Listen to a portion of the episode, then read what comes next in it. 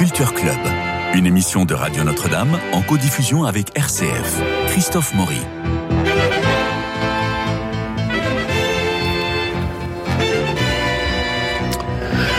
Jean-Luc Génère et Nadir Amaoui sont là. Bonjour messieurs. Jean-Luc Génère, infatigable homme de théâtre, auteur, metteur en scène, comédien, critique aussi pour le Figaro Magazine, pour Valeurs Actuelles, critique redouté et redoutable, nous le connaissons bien. Et puis Nadir Amaoui, blogueur, un peu attaché de presse aussi. Pas encore comédien, mais sait-on jamais, ça pourrait arriver. On sait jamais. Enfin bref, vous avez tous les deux la passion. Nous partageons tous les trois la même passion pour le théâtre. Alors aujourd'hui, nous recevons Julien Delpech et Alexandre Foulon, auteurs de la pièce et Charlotte Maznev, son metteur en scène. La première parisienne a eu lieu hier à la Comédie Bastille et la pièce s'appelle Les Téméraires et c'est rudement bien. Alors il y a sept comédiens sur scène qui interprètent 30 personnages et qui donnent à rire au milieu de la haine et on a des grands moments de des grands moments de, de, de rire, de joie aussi, de complicité et puis des moments d'émotion. Il y a un moment particulièrement d'émotion, nous allons en reparler avec vous Charlotte Maznev parce que c'est vous qui l'avez parfaitement orchestré. Nous sommes en 1894, c'est l'affaire Dreyfus qui divise la France, on est en plein succès littéraire et contre l'avis de son éditeur, Zola enquête sur le cas Dreyfus et puis depuis son studio de cinéma, on a Méliès qui, lui, s'engage à dénoncer un mensonge d'État. Alors, malgré les menaces soutenues par leurs femmes, l'un écrit l'article le plus connu de l'histoire, J'accuse, et l'autre réalise le premier film censuré du monde. Deux hommes, deux médias finalement, Zola et la presse, Méliès et le cinéma. Ces deux aventures en parallèle, c'est ce qui donne ces téméraires. Mais alors, comment vous est venu de parler de cinéma et de parler de euh, presse au théâtre? J'ai découvert euh, euh, lors d'une conférence Julien que euh, Zola était euh, probablement mort assassiné. Oui. Euh, et à ce moment-là, euh, en lisant des biographies, on se rend compte que c'est sûrement à cause de, de J'accuse et de l'engagement euh, euh, dans, l'affaire Dreyfus. Et le parallèle avec le cinéma est venu euh, en travaillant avec Alexandre Foulon, où on en faisant des recherches, on s'est rendu compte qu'il avait fait le premier film qui a inspiré le genre du documentaire. Et on s'est dit que c'était le moyen parfait pour raconter l'affaire Dreyfus par un biais pédagogique. C'est ça, et, et assez léger, puisque l'idée c'était de passer par les répétitions de ce film, oui. les comédiens qui répètent. Ça nous permet euh, de donner toutes les informations sur l'affaire Dreyfus, car les plus jeunes ne connaissent pas forcément euh, tous les détails de l'affaire Dreyfus, et ainsi pouvoir euh, s'adresser à tout le monde dans la salle, aux plus jeunes comme aux plus âgés, mais d'une manière légère, donnant les infos de manière légère, et en, comment dirais-je, en parallèle, du coup, montrer la puissance de l'engagement de Zola euh, dans, à, à travers son fameux J'accuse.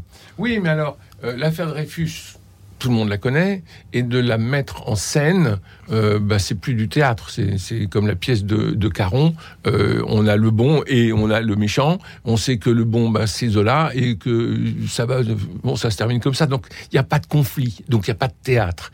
Mais vous, vous avez réussi non seulement à créer un conflit, à créer du théâtre, et Charlotte Maznev à en faire un spectacle. Alors moi, j'ai mis en scène cette pièce et c'est vrai que euh, ce qui m'a attiré à la lecture, c'est exactement ça, c'est-à-dire euh, le, le parallèle entre l'émotion poignante qu'on peut avoir quand on suit euh, le, trajet de Zola et un homme, Méliès, qui va également de sa, à sa manière dénoncer cette affaire Dreyfus, mais avec son côté un peu, euh, on dirait à la Terry Gilliam ou Tim Burton, c'est-à-dire avec son côté euh, euh, complètement euh, euh, avant-gardiste, euh, fou, oui. fou. Euh, et du coup, c'est vrai que théâtralement parlant, ça nous amène euh, la possibilité, en tant que metteur en scène, et c'est ça que j'ai adoré, euh, de d'amener de la folie là où on, on s'y attend pas. Et, euh, et donc, on raconte l'affaire Dreyfus, mais de manière, euh, fait, on- en fait, c'est pas l'affaire Dreyfus. c'est pas l'affaire Dreyfus, c'est- l'affaire Dreyfus euh, L'histoire est en euh, marche, elle ne s'arrêtera pas. Mais c'est pas, c'est pas Alfred Dreyfus, parce que c'est un con comme tout le monde. Non, non, mais on, on en fait un saint laïque. Mais euh, c'était, c'était un type qui avait son caractère, qui était pas très très sympathique, qui était même assez antipathique. C'est la raison pour laquelle il va se prendre tout le monde dans la gueule. Euh, et, euh, et alors ensuite, il va y avoir l'horrible, euh, l'horrible tension, l'antisémitisme et tout le tralala qui vont être épouvantables. Et ce que veut euh, Zola, c'est la vérité. Et lorsque vous savez, lorsqu'il euh, reviendra de l'île du diable, euh, Dreyfus, il y aura un dîner chez euh, Zola avec Alexandrine Zola, Zola, Dreyfus, Madame Dreyfus et Clémenceau. Et à la fin du dîner, Clémenceau va dire mais c'est qui ce con? Et Zola va répondre Je le connaissais pas.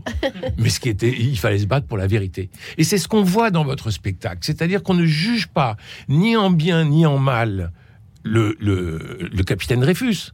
On juge cette machine infernale qui fait qu'un innocent va être condamné et cette machine qui va repartir à rebours avec euh, un cinéaste et un auteur. C'est c'est la force de votre spectacle, à mon avis.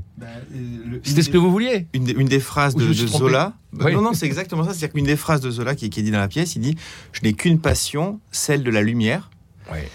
Donc, et en parallèle, bah, tout Méliès, c'est du cinéma, c'est de la lumière. Donc, comment on fait de la lumière avec du cinéma et en s'engageant aussi euh, pour une certaine vérité, pour dénoncer un, euh, comment dirais-je, une, Une injustice. une injustice, une machination euh, organisée par En fait, l'état-major. l'affaire Dreyfus, c'est vraiment euh, l'histoire de n'importe quel innocent euh, qu'on accuse. Mmh. Ouais. C'est- C'est c'est- voilà, C'est le bouc émissaire. C'est le bouc Exactement. émissaire. Et ça, c'est vrai qu'on en voit tout le temps.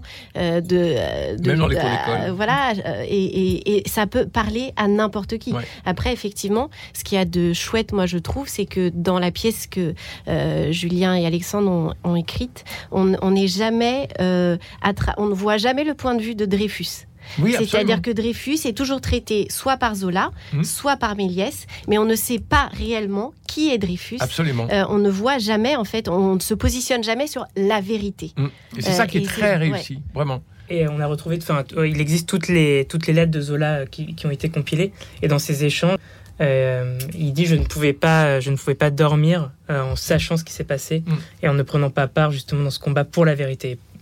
Enfin, comment dire C'est pas, c'est le combat pour un innocent au-delà de- d'être un combat pour euh, pour Dreyfus.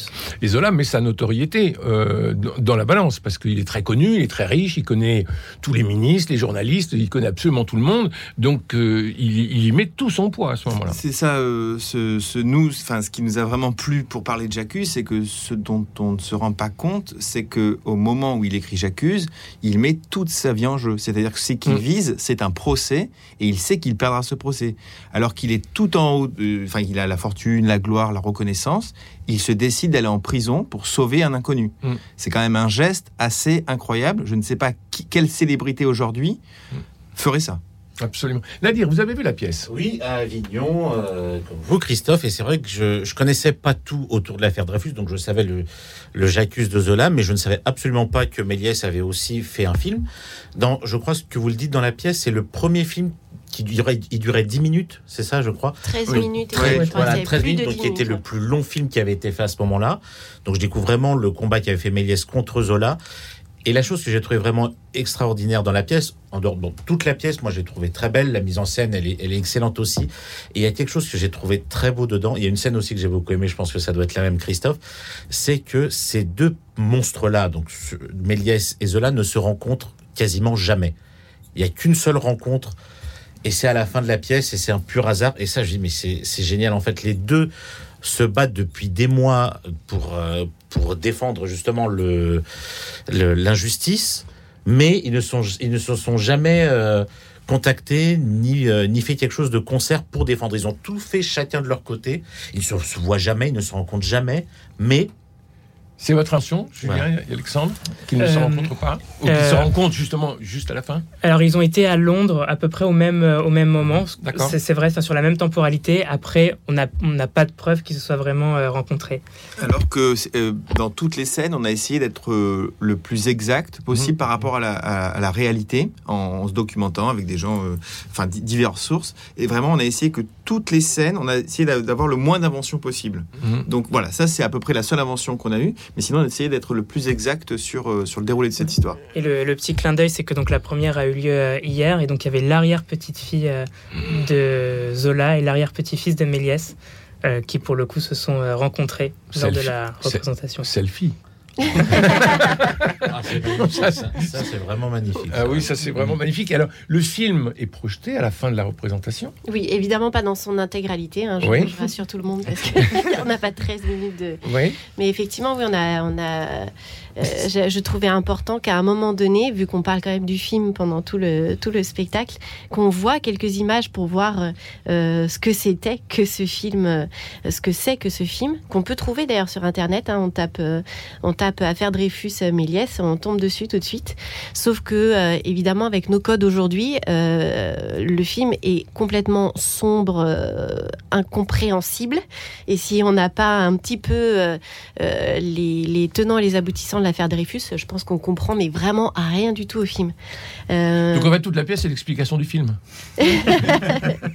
non, mais ce que je trouvais de chouette, parce que la, la- la costumière a fait vraiment des très très beaux costumes, Corinne Rossi, et, euh, et elle s'est appuyée sur le film. Et euh, c'est vrai que on, donc on voit les répétitions et le, le tournage de certaines Mhm. séquences, et quand on voit le film apparaître, on reconnaît certains des costumes qui ont été euh, euh, utilisés pendant les répétitions. Et en fait, je ne sais pas à quel endroit ça se situe, mais je sais que ça provoque une émotion chez le spectateur. Ah ben oui, il y a une voir, cohérence. euh. Alors, il y a, il y a- il y a cette grande émotion, et puis il y a une émotion, euh, enfin, je ne veux pas tout dévoiler, mais au moment où l'aurore publie J'accuse, Oui, là, il y a quelque chose de très visuel sur scène. oui.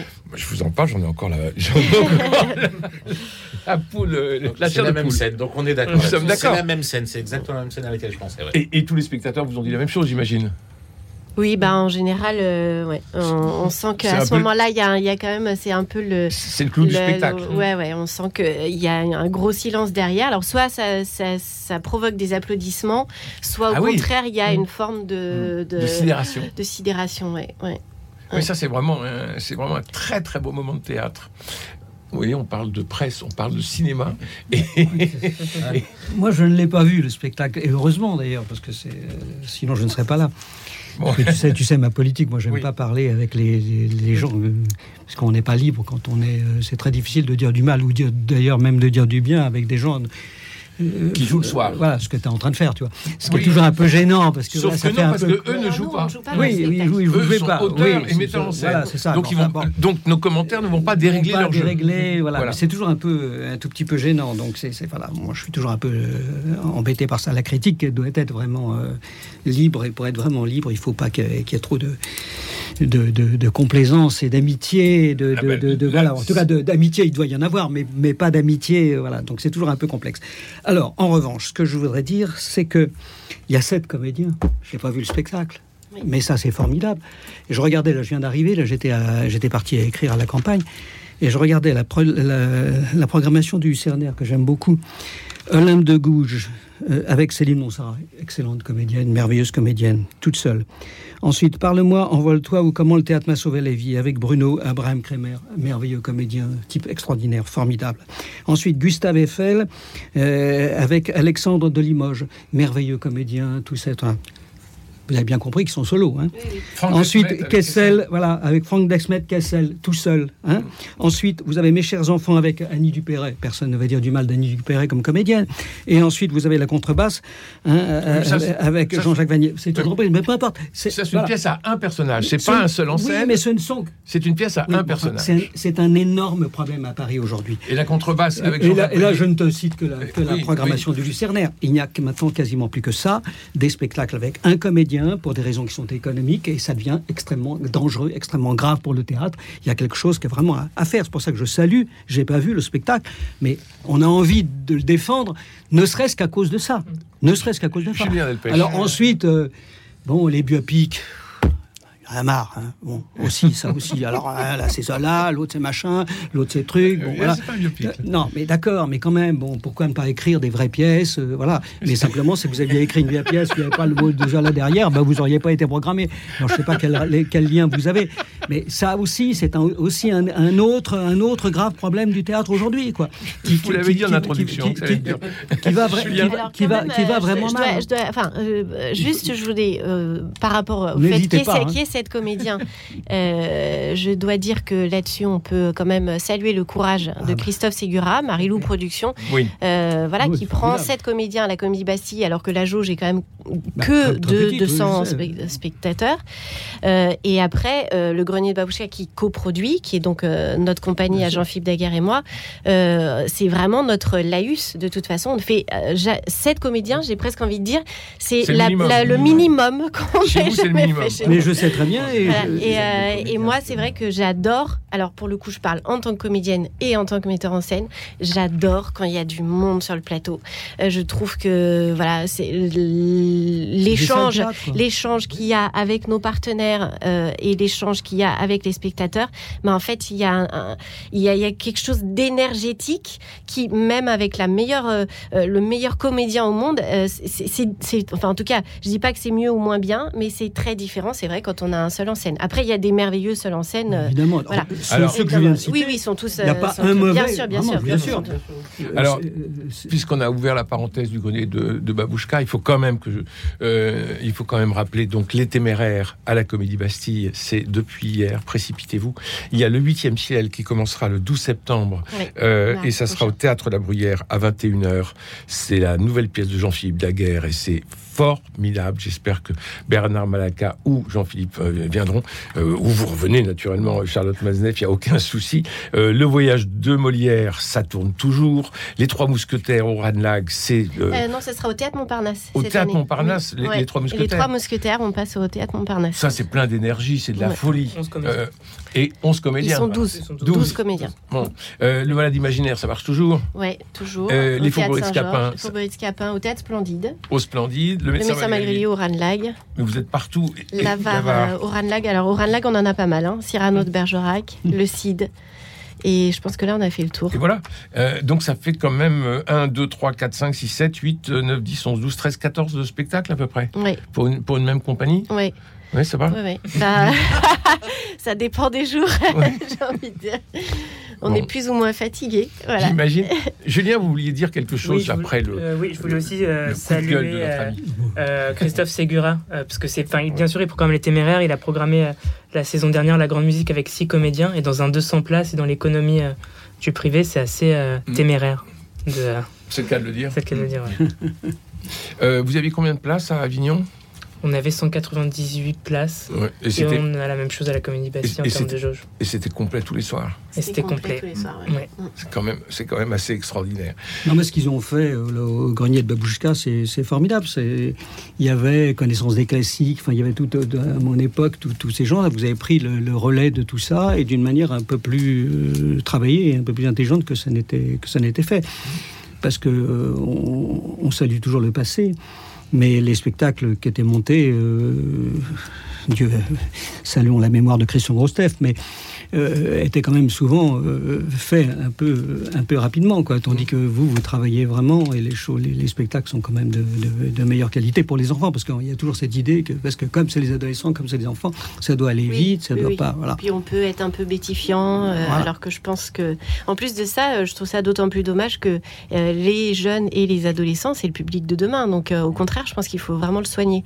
Mais c'est vrai que Jean-Philippe Daguerre a- adore. euh, le théâtre classique et avant d'écrire ses propres pièces euh, il il a jamais eu de euh, de d'autres envies que de monter du classique. À chaque fois qu'il me disait ah j'ai envie de faire ci, j'ai envie de faire ça, c'était toujours des pièces euh, classiques.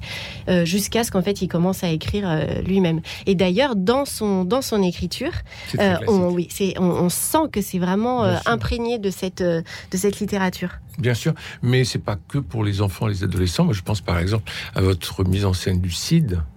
Mais j'en ai la chair de poule rien qu'à vous en Oh, bah, T'as parler. beaucoup de chair de poule, c'est bien inquiétant là. Non, mais moi, je suis un peu une midinette. Quand j'arrive au théâtre, je suis toujours emballé. Enfin, j'aime bien être assis comme dans un train pour qu'on me mène en bateau. Et ben, quand c'est réussi, euh, je trouve que je trouve que c'est formidable. Mais c'est Euh, vrai que je bon. dois témoigner, pour euh, maintenant avoir fait quelques émissions avec toi, que tu es vraiment le, le- le spectateur parfait. Non, Ah, non, je mais le- le- Non, la toi. midinette, ça ne me permettrait pas. Mais le spectateur parfait, c'est-à-dire Mais- que tu y vas vraiment, euh, alors que moi, je suis un spectateur euh, critique. Quoi. Mais Moi, je il regarde les choses avec. euh, Mais euh, moi, je suis plutôt. Jean-Luc, D'ailleurs, je suis souvent important. atterré et toi heureux. Voilà. Alors, mais quelquefois, je suis atterré de, de, de, de, de- voir si heureux Mais, pour le spectacle. Ouais, ouais. Mais Jean-Luc- Moi, je vois que, que des choses qui me paraissent. mais Jean-Luc, et il faut le dire pour les nouveaux auditeurs qui nous écoutent, euh, il il m'arrive, y en a plein. il m'arrive aussi de Oui, mais alors là, ça- là, là c'est pour tuer un spectacle. di- dire qu'une pièce ne, ne- ne marche pas. Mais bien entendu, mais alors là, c'est encore plus grave. Et là, bah, c'est. C'est un peu comme moi lorsque je dis du bien d'un spectacle. Voilà. C'est le contraire. Là, là, on se dit, là, faut vraiment y aller. dire, là, faut vraiment pas y aller. quoi. Voilà, donc on est. Alexandre, euh, Alexandre Foulon et Julien Delpech, à quel moment euh, vous avez eu, euh, de- dans l'écriture de, de la pièce, quelle a été pour vous la plus grande difficulté? Euh, je dirais que euh, c'est de rendre euh, le courage euh, de Zola quand il écrit J'accuse de comprendre euh, ce qu'il risque, euh, de comprendre que euh, quand, de- du fait qu'il va vraiment aller en prison et qu'il est prêt Mm. à y aller. Et D'ailleurs, euh, dans la vérité euh, historique, euh, c'est sa femme et ses avocats qui lui conseillent de fuir euh, en Angleterre. Je- Il y a, alors il y a ça, et il y a aussi, parce que comme il y a, il y a 7 comédiens, mais il y a 30 personnages. Donc Ouais. il y a des personnages qui n'ont pas beaucoup de répliques. Et pour- on sait que pour les comédiens, euh, c'est important que même un personnage qui dit trois répliques, il faut pas qu'il vienne pour dire trois répliques, il faut que ce soit chargé. Donc même sur des petits personnages, il faut quand même trouver les bons adjectifs qui vont permettre aux comédiens la bonne phrase, la bonne formulation, La qui vont donner envie de descendre, que ce soit pas euh, bon il y a Zola, puis les autres ils font les guignols. Non non, il Mm. faut que chaque fois qu'ils rentrent, ils aient quelque chose à défendre, même si c'est pour trois répliques. C'est très choral d'ailleurs. Et ça, c'est ça, c'est c'est très important pour pas perdre, parce que si après il y a pendant 5 minutes, il y a que des petits rôles qui défilent où il se passe rien, bah, le spectacle il, il- il retombe quoi. Bien sûr. Et vous avez une vraie admiration pour Zola Bah, de, bah, son, son courage, son- moi je, je connaissais, c'est en, fouillant et tout ça. Vraiment, je ne. Alors ce que j'aime beaucoup, c'est cette contradiction qu'on soulève, puisque Zola, donc son, il a un combat pour la vérité, et Zola avait une femme. Et il a construit un foyer à Lutheran. Alors, vous racontez cette histoire d'Alexandrine et Jeanne. Donc cette contradiction, donc moi c'est ça qui me le rend encore plus. Euh, ça c'est cette contradiction, ce, personnage qui, voilà qui, veut se battre pour la vérité et qui a vécu dans le mensonge. Et comment il fait pour euh, pour concilier tout ça. Et donc euh, il lui faut beaucoup d'amour, il lui faut beaucoup de force, il faut beaucoup de courage. Euh, donc c'est c'est un homme empêtré dans ses contradictions. Donc c'est ça qui le rend très humain. Et c'est en ça qu'on fait pas. Il y a le bon héros, il y a le méchant. Ouais, c'est ouais. que le héros il est il a des contradictions. Et c'est ça qui est fort. Ouais, Sur le plan de la, de la littérature, des romans, vous, vous- vous les trouvez bons Alors là, là, là, on, là, là, on a essayé de se concentrer. Là, on a essayé de se concentrer sur l'homme et sur, sur, son, sur son article plus que sur euh, la littérature. Bah, moi, je, je dois dire que, alors, je j'ai j'ai pas lu de Zola depuis un petit moment, mais euh, quand j'avais 16-17 ans, je crois que j'ai lu à peu près euh, tout Zola et j'adorais, vraiment. Donc, euh, moi, je, je, je me permets, j'aime beaucoup Zola. Voilà, après, c'est vrai que ça fait un petit moment que j'en ai pas lu, mais euh, jeune, vrai. je- j'aimais beaucoup. Je pense que Germinal est un très bon livre. Jean-Luc. Faute de la est un très bon livre. Il y a quelques bons livres, mais enfin, c'est quand même de la confiture. Quoi. Voilà. Alors, euh, c'est dit. Donc, euh, s'il faut donner un peu son truc, moi j'ai lu tous les Rougon-Macquart Mm. très récemment, et c'est une passion. Mm. Et la trilogie euh, Lourdes, Rome, Paris, faut pas rater ça. hein. Et surtout, je le dis euh, sur, sur Radio Notre-Dame, faut lire Rome absolument de euh, d'Émile Zola. Donc euh, non, c'est un très très grand auteur. Et alors il y met en effet toute sa, il y met toute sa, toute sa force, toute sa réputation. Et en même temps, bah, il y a en effet cette histoire euh, d'Alexandrine euh, et de Jeanne. Jeanne étant la blanchisseuse qui va être recrutée par Alexandrine. Elle a 30 ans de moins que, enfin 20 ans de moins. Un accident de buanderie, ça arrive. Bon, ben voilà, elle est enceinte et puis elle va avoir un deuxième enfant et, Zola va être, va être père de famille. Ce qui est assez étonnant, c'est qu'on va parler de divorce à un moment donné. Et on en parle dans votre pièce. Euh, et le mot est prononcé, je crois. Euh, non, on dit pas divorce, Divorce, on dit on pas parle. divorce. euh, non. Mais on, mais on, on dit que le, sont- couple oui, voilà, ils se ne se séparés. reverra plus. se On parle de ça. Ils peuvent se séparer. Mm. Bon, il y a tellement de pognon que Alexandrine, elle a plutôt intérêt à rester. hein.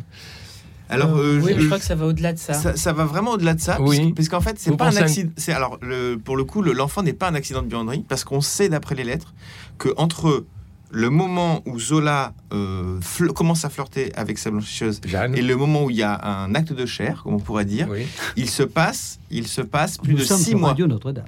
Il Bah, se c'est passe plus de six mois. buanderie, hein.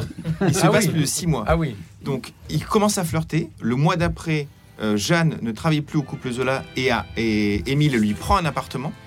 Et ce sera trois mois plus tard qui euh, consommeront leur relation, on pourrait dire. Bon, eh ben écoutez, on va tout savoir euh, sur Émile Zola, mais surtout sur cette affaire Dreyfus, comment elle est vécue à la fois par un homme de lettres et la presse, et un homme de cinéma et le cinéma. C'est Zola, c'est Méliès, ce sont les téméraires, et c'est à la Comédie Bastille les mercredis et vendredis à 19h, les jeudis et samedis à 21h et la matinale du dimanche, bien entendu, à 17h. Merci infiniment, Charlotte Maznet. Bravo pour votre mise en scène. Bravo, Julien Delpech et Alexandre Foulon. vite fait les comédiens On Comment a le temps les, Vite fait les comédiens Euh, on Euh, va- euh, Oui, alors. Romain Lagarde, Stéphane Dauche, Thibaut Saumin, euh, Arnaud Alain, Sandrine Sebille, Barbara Lamballet et Armance Galpin. Et ben moi de mon côté, je remercie Cédric Coba pour la réalisation, Philippe Malpêche pour le générique, François Dieudonné pour l'organisation des studios, Louis-Marie Picard et Camille Meyer qui vous permettent de réécouter l'émission en podcast et de la rediffuser. Aussi sur l'application d'ailleurs Radio Notre-Dame, ce qui vous permet de vous avoir dans la poche, ce qui est pratique. Alors lundi, nous nous retrouvons autour des expositions à voir. D'ici là, je vous souhaite un très très bon week-end. Prenez soin de vous et des autres et je vous embrasse. Nadir et Jean-Luc, à la semaine prochaine. À la semaine prochaine.